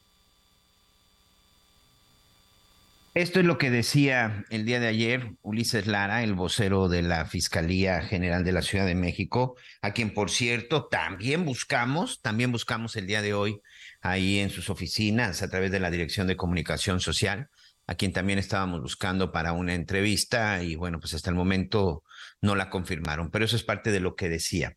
El vocero de América Móvil, Renato Flores Cartas, que América Móvil, que por supuesto tiene que ver este, con Telcel, el día de ayer también este, publicó, eh, le voy a leer aquí textualmente, en donde después de que se da este desmentido, Renato Flores, el responsable de comunicación corporativa del Grupo Carso y América Móvil, precisó que tanto Telcel como cualquier otro operador en México están obligados, con base en la Ley Federal de Telecomunicaciones y Radiodifusión, a proporcionar información a las fiscalías. Estoy leyendo este, aquí textualmente, voy a leer textualmente lo que dijo en, su, en un tuit.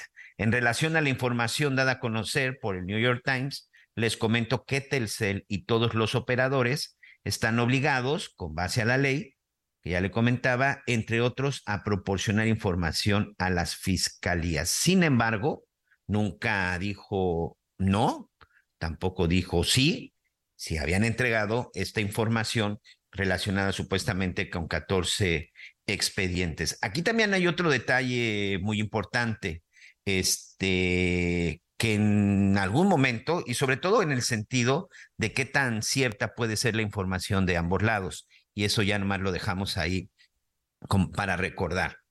Carlos Slim, el dueño de Telcel, el dueño de Teléfonos de México, empresas telefónicas que están aquí eh, relacionadas o por lo menos en esta, en esta investigación.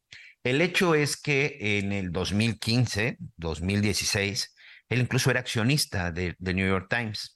Él era uno de los principales accionistas y conforme fue avanzando, ahí tú, es decir, si ha existido siempre esta relación entre New York Times y las empresas, en las empresas de Carlos Slim. Entonces, aquí la gran pregunta, y que lamentablemente, bueno, pues no, no nos contestaron la llamada, no quieren dar eh, más entrevistas, es si sí se entregó la información, en, con base en qué se entregó la información. Es decir, si se presentó de manera formal la petición o la solicitud de la fiscalía, si hubo una petición o no formal formal de la fiscalía. Ulises Lara, el vocero, dice que no. Y pues el responsable de comunicaciones de Telcel y de Telmex, pues únicamente dice que si se la solicitan, es su obligación entregárselas. Pero bueno, entre que se aclare este hecho, eh, la gran pregunta aquí es, ¿qué tipo de información tienen estas empresas telefónicas y con qué facilidad pueden entregar sus datos o cualquiera de los datos de nosotros pues en el momento que alguien sospeche. La ley dice que sí, que si es una situación de emergencia y sobre todo en una cuestión de una investigación de secuestro en donde puede estar en riesgo la, la, vida de una persona, pues sí es su obligación. Este fue el caso. Bueno, lamentablemente no pudimos, no tuvimos respuesta en este momento, pero la seguiremos buscando con las autoridades y con todos los involucrados. Necesito hacer una pausa, pero no se vaya. Tenemos más en las noticias con Javier Alatorre.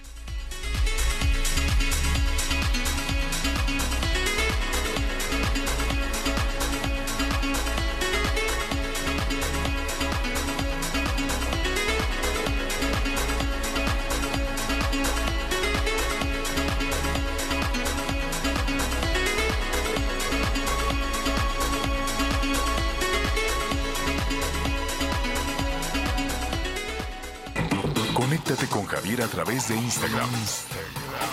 Arroba javier -alador. Sigue con nosotros. Volvemos con más noticias. Antes que los demás. Todavía hay más información. Continuamos. Aprovecha un mes lleno de ofertas exclusivas y experiencias únicas con Ford Territory. Estrénala a 24 meses con tasa de 9.99% y seguro sin costo. Visita a tu distribuidor Ford más cercano. Consulta términos y condiciones en Ford.mx, vigencia del 1 al 30 de noviembre de 2023.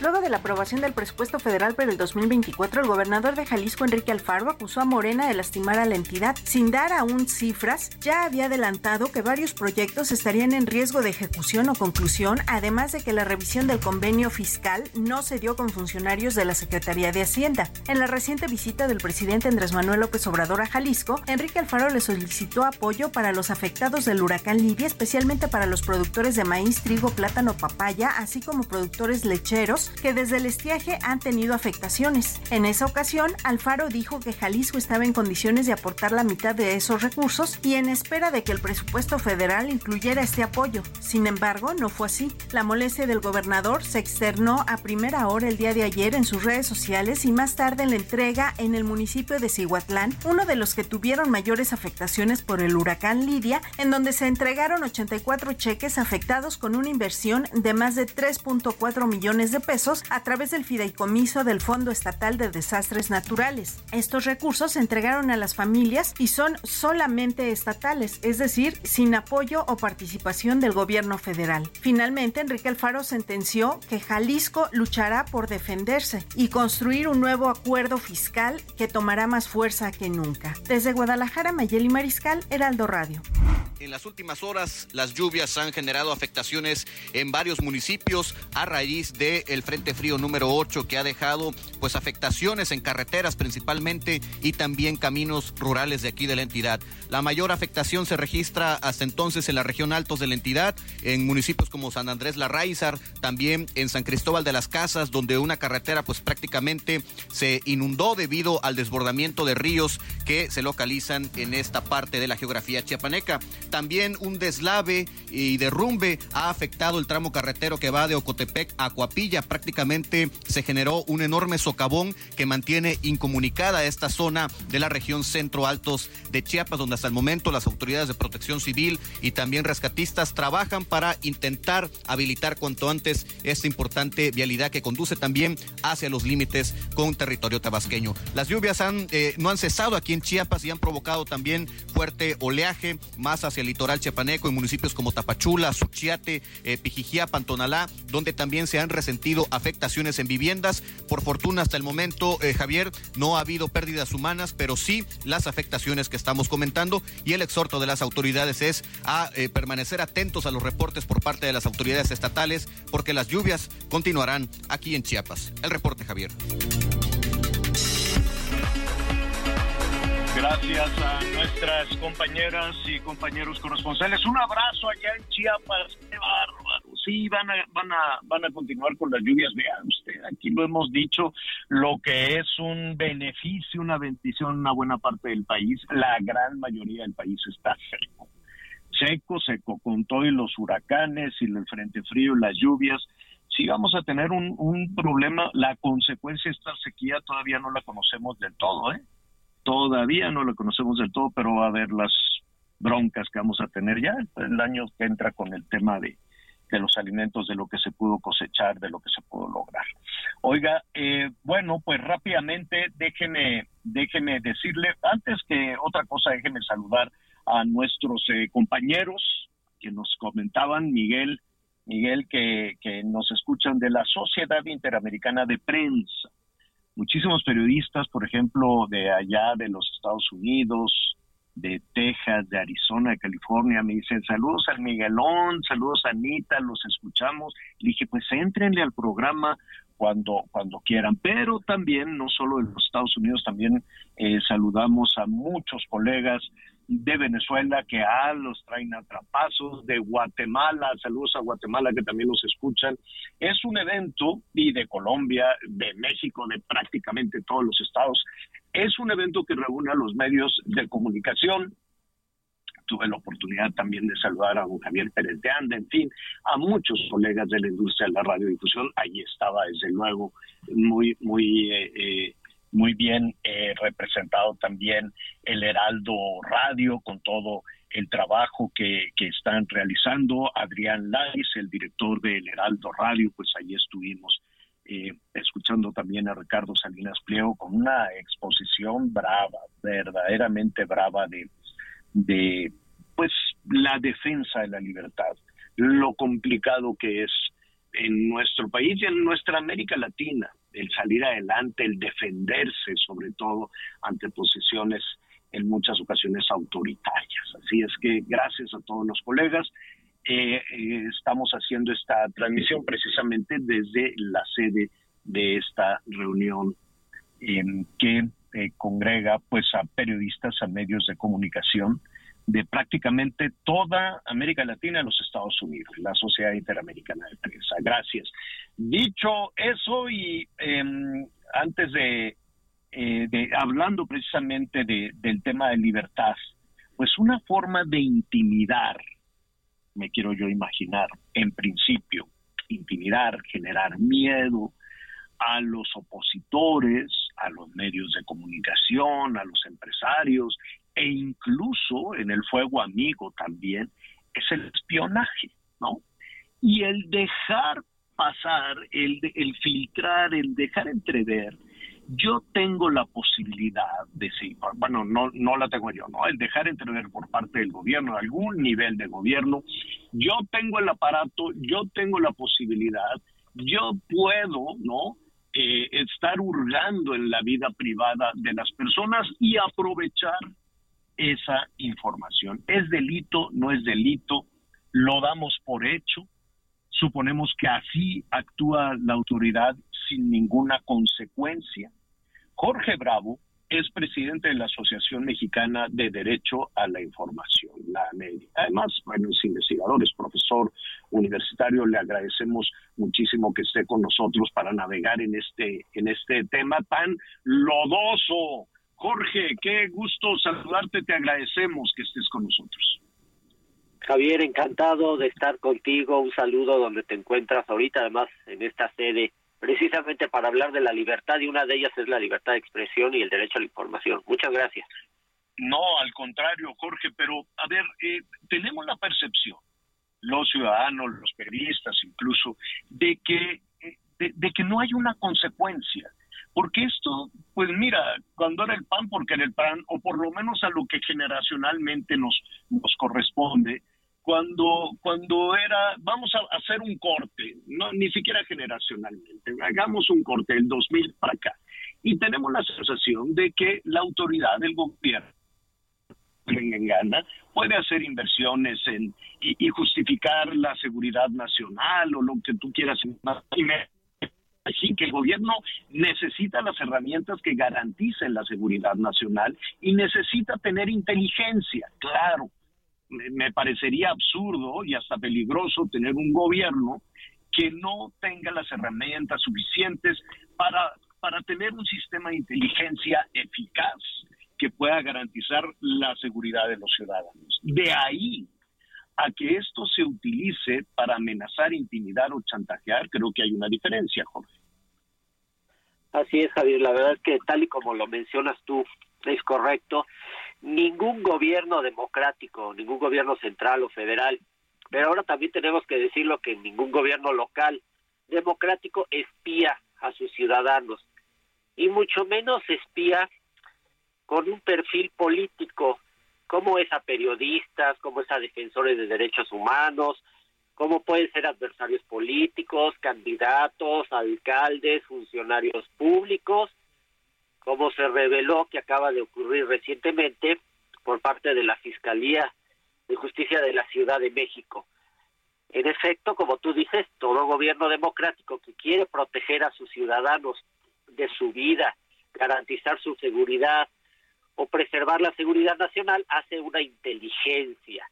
Pero esta inteligencia está regulada, está en la ley, en situaciones muy específicas, pero no como los que nos acabamos de enterar, además por un medio estadounidense, un periódico de Estados Unidos, donde se espió, porque no es otra la palabra, eh, por más que se quieran usar eufemismos, se espía curiosamente a adversarios políticos, curiosamente a los del partido de enfrente, curiosamente a los que te pueden incomodar y nunca nos enteramos, por ejemplo, de nombres de delincuentes, del crimen organizado, sino casi siempre son por aspectos políticos. Sí, y, y desde cuestiones un tanto burdas, que pueden ser desde las intervenciones este, telefónicas hasta tener un archivo de la de la vida este, privada, personal, sobre todo de la clase política, tal vez de algún que otro empresario. ¿Para qué? Eh, parecería cándida mi, mi pregunta, Jorge, pero ¿para qué los gobiernos utilizan esta información? No, no, al contrario, tu pregunta es muy valiosa porque nos la hacemos todos. ¿Por qué un fiscal, un gobierno central o local espía a sus adversarios? Porque tiene miedo y sobre todo porque abusa del poder. Abusa del poder y gracias a ello se permite utilizar el aparato del Estado, los recursos de los que dispone, que deberían de ser utilizados para nuestra protección ciudadana, para espiar, husmear en las comunicaciones, en las llamadas telefónicas, en los mensajes de texto, en la localización de los dispositivos móviles, porque el celular nos acompaña a todos lados. Y estos personajes políticos quieren saber qué están pensando, qué están diciendo, qué comunicaciones están cruzando pues aquellos que consideran por alguna razón política que son sus adversarios. Y entonces, ¿por qué lo hacen? Porque abusan de poder y eso es importante, como tú señalas, no debe pasarse por alto. Ya tenemos muchos casos, Javier, tú los conoces, los has planteado en tu programa y siguen ocurriendo espionajes de uno u otro gobierno y definitivamente es algo que no se debe tolerar. Estos funcionarios abusan de su posición y tienen miedo de que un adversario pues les gane la partida. Fíjate que eh, reflexionando en esto que dices, no necesariamente, corrígeme si me equivoco, no necesariamente quien lleva a cabo estas actividades quisiera que esto se mantuviera en secreto, ¿no? Es decir, de pronto dejan pasar algo para enviar también ese mensaje un poco amenazante, decir yo tengo la posibilidad de eh, husmear, de, espiar y de enterarme. Es decir, em, esta, esta, esta parte deliberada, no quiero decir que este caso de, de, que se reveló en el New York Times y demás fuera deliberado, no, pero en algunas ocasiones tal vez sí, para enviar ese mensaje, ese mensajito de poder, ese mensaje, yo tengo aquí el control de Pegasus o de Rafael o de cualquier otro de cualquier otro sistema. Esto, por ejemplo, lo hemos visto que de pronto se filtran, todavía la semana pasada se estuvieron filtrando incluso algunos personajes de Morena, eh, de Martí Batres, en fin, algunas, algunos temas de, espionaje. Eh, pero, por ejemplo, Laida Sansores, la gobernadora de Campeche, lo anuncia con anticipación.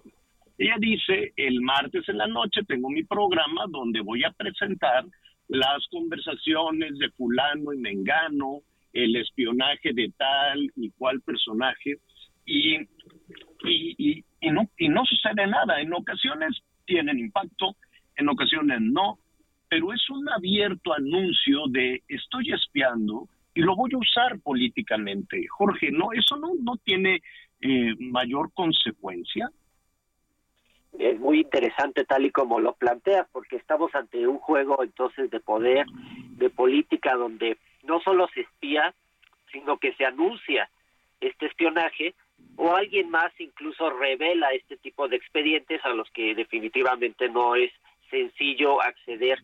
Y como lo dices, pues ya hay varios gobernadores que lo han estado haciendo, incluso cínicamente utilizan estas grabaciones, estos audios que les llegan de alguna manera hacen sus programas, como el que mencionas, el Aida Sansores, y estamos ante un escenario, sí, de impotencia legal, jurídica, porque vemos que la autonomía de las fiscalías que debieran investigar estos actos que son absolutamente ilegales, intervenir una comunicación tuya, mía, de cualquier persona en México, es completamente ilegal, a menos que exista una orden judicial y por lo tanto se denuncia, pero ¿qué pasa con estas denuncias? Pues no nos hemos enterado de que estos políticos, estos funcionarios estén pagando un precio jurídico legal por todas estas filtraciones que usan y explotan a su beneficio. Es completamente ilegal. Es tan ilegal que a veces la parte que es revelada también acude a estos audios, también hace sus propias revelaciones, obtiene filtraciones y realmente es un juego de no acabar donde todo el mundo se revela cosas accediendo ilegalmente a nuestras comunicaciones. Em, es delito, Jorge, pero la ley o, es decir, aquí una persona afectada, yo no me imagino, por ejemplo, eh, la senadora Lili para retomar el caso de, de ayer o, cualquier otro personaje, Martí Batres, que aunque dijo que fue inteligencia artificial, en fin, o, Emilio Lozoya, o en fin, tantos eh, personajes de los que se han filtrado conversaciones. ¿En dónde presenta una denuncia? ¿Y, ¿Y cómo puede prosperar cuando el denunciado es el que recibe la queja? Es correcto, por eso insisto en el tema de la autonomía de las fiscalías. Finalmente una persona involucrada que se revelan aspectos de sus conversaciones, ya sean reales o falsos, tiene el derecho de denunciar, pero todos denunciamos ante una fiscalía, ante una autoridad judicial. Pero estas autoridades judiciales están politizadas, no tienen una auténtica eh, autonomía. Eh, los cargos son nombrados por el gobernador o el presidente de la República de forma casi directa y por lo tanto hay una lealtad, fidelidad también política pues al jefe en ese sentido. Entonces no podemos, aun cuando hay denuncias, porque sabemos que lo hay, porque las han dicho, las han presentado, las han exhibido, pues creo que ni tú ni yo nos hemos enterado de que se investigue, se resuelva y se castigue a estos espías. Así es. Jorge Bravo, pues te agradezco muchísimo y escuchándote me quedo con una eh, reflexión final, a reserva de que continuemos con este, con este tema, si nos permites, Jorge, tal vez la sanción eh, más importante para una autoridad que comete una infracción, que comete un delito o que viola la intimidad de las personas, es saberlo, ¿no? Que la ciudadanía lo sepa, que la ciudadanía entienda que un que una autoridad eh, sea un fiscal, sea un gobernador, sea un presidente municipal, sea quien sea, sea un líder de partido, del partido que sea, tal vez la sanción más importante que nos queda es a los ciudadanos saberlo, saber quién es quién y saber quién está haciendo un mal uso del dinero público, de los recursos públicos y de una y de una y, de una eh, estrategia de inteligencia que tendría que eh, utilizarse para otra cosa. No sé, ¿tú qué opinas? Así es, eh, es, valioso, es importante este descrédito moral, político de estos personajes que se prestan para este espionaje. A mí me gustaría que avanzáramos hacia una sanción legal y jurídica, pero sin olvidar que casi siempre estas revelaciones que a veces hace la prensa extranjera, pues están en un contexto político. Y los políticos se golpean entre sí, es decir, esto y otras en su momento, siempre ha habido una lucha por el poder. Y quizás ya quedan satisfechos hasta ese punto, pero sin que tengamos Estado de Derecho. No, y al final, ¿sabes qué? Finalmente, eh, pues nada, al, al final de todo esto tenemos la palabra en las urnas. Y entonces es cuando no hay que tomar en cuenta eh, muchísimos, muchísimos datos. Al final de todo, sí tenemos los ciudadanos el poder, tenemos la libertad y tenemos y tenemos el poder. Cuando se ve muy difícil y, y cuesta arriba, pero eh, al, final de la ruta, al final del camino, tenemos la, decisión nosotros. Jorge, te, te, mando un abrazo. Jorge Bravo, presidente de la Asociación Mexicana de Derecho a la Información, de MEDI. Este, acompáñanos más seguido, no nos abandones tanto. Claro que sí, muchísimas gracias Javier y feliz estancia y mejor regreso a México. Gracias, gracias, muchísimas gracias. Es Jorge Bravo. Oigan, este, mire, nos quedan unos minutitos.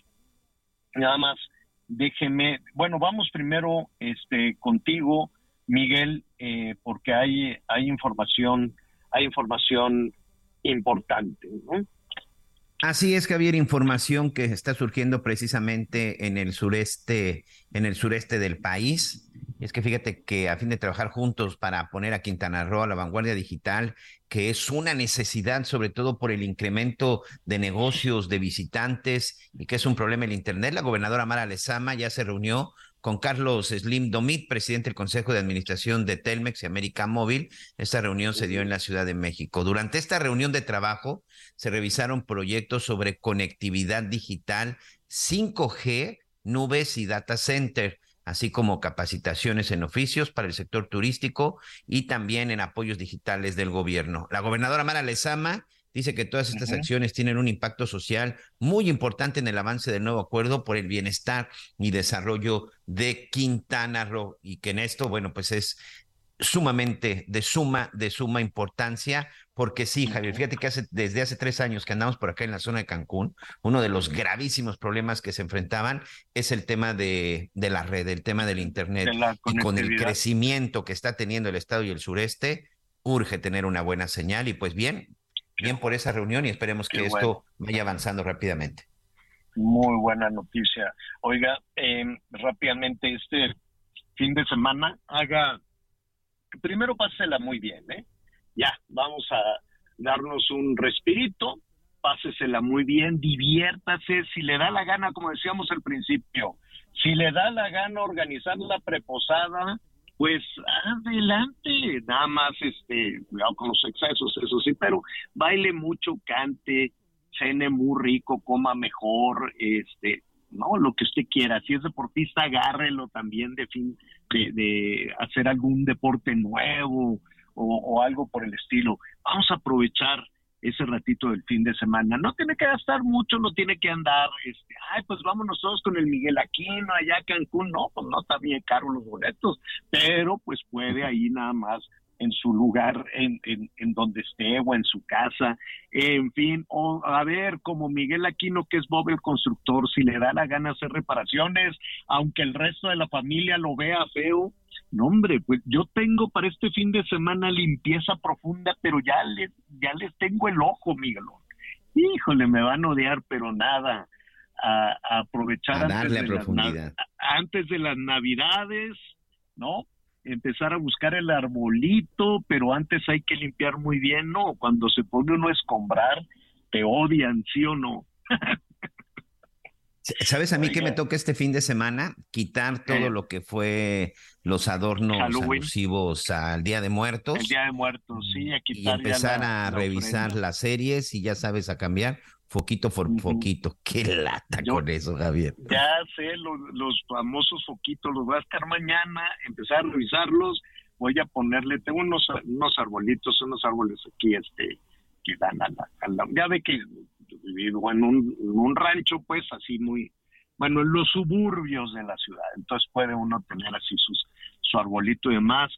Pues nada, a darle, a empezar a buscar ya todos los adornos navideños, total, adelantemos la Navidad, adelantemos la celebración y vamos a pasarla muy bien. Les recomiendo este fin de semana. La próxima semana vamos a hablar de vacunas.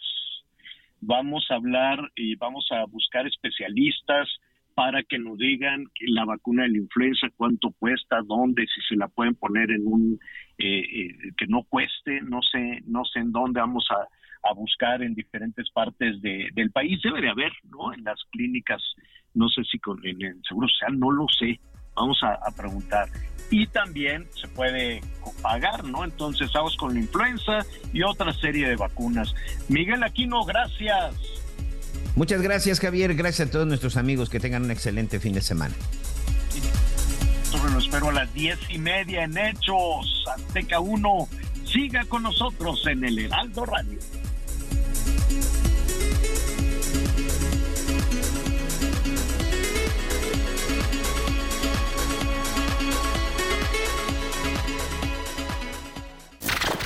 Gracias por acompañarnos en Las Noticias con Javier La Torre. Ahora sí ya estás muy bien informado.